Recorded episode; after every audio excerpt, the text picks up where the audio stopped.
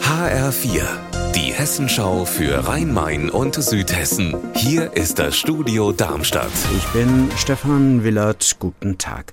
Frankfurt hat einen neuen Planungsdezernenten. Am Abend haben die Stadtverordneten Markus Gwechenberger von der SPD zum neuen Stadtrat gewählt. Er löst Mike Josef ab, der ist ja mittlerweile zum Oberbürgermeister gewählt worden von den Bürgern. HR-Reporter Frank Angermund in Frankfurt, wie ist denn die Wahl am Abend ausgegangen? Es gab ein sehr deutliches Ergebnis für Markus Quechenberger. Er hat 55 von 82 Stimmen erhalten und das bedeutet, er muss Stimmen aus der Opposition erhalten haben. Selbst einige Oppositionspolitiker glauben wohl, dass ein Experte die Frankfurter Probleme fehlender Wohnraum und hohe Mieten besser lösen kann. Und was sagt die Wahl des SPD-Stadtrates über die Stabilität der Koalition in Frankfurt?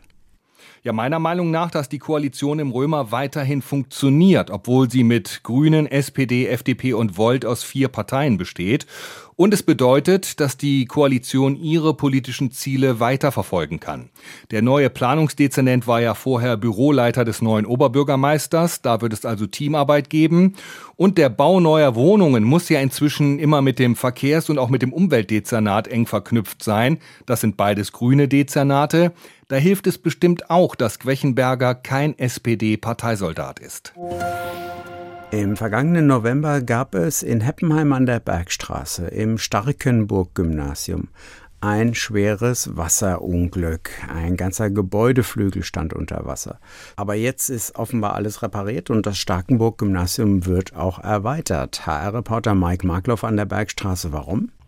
Das liegt daran, dass das Gymnasium wieder von G8 auf G9 gewechselt ist. Die Verantwortlichen haben wie an einigen anderen Schulen offensichtlich auch gemerkt, dass das mit der verkürzten Schulzeit doch nicht so gut war.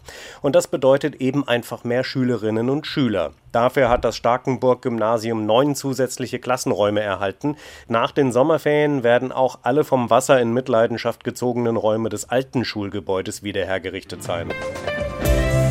Unser Wetter in Rhein-Main und Südhessen. Am Nachmittag wechseln sich Sonne und Wolken über Südhessen ab, es bleibt aber wohl trocken. Ihr Wetter und alles, was bei Ihnen passiert, zuverlässig in der Hessenschau für Ihre Region und auf hessenschau.de.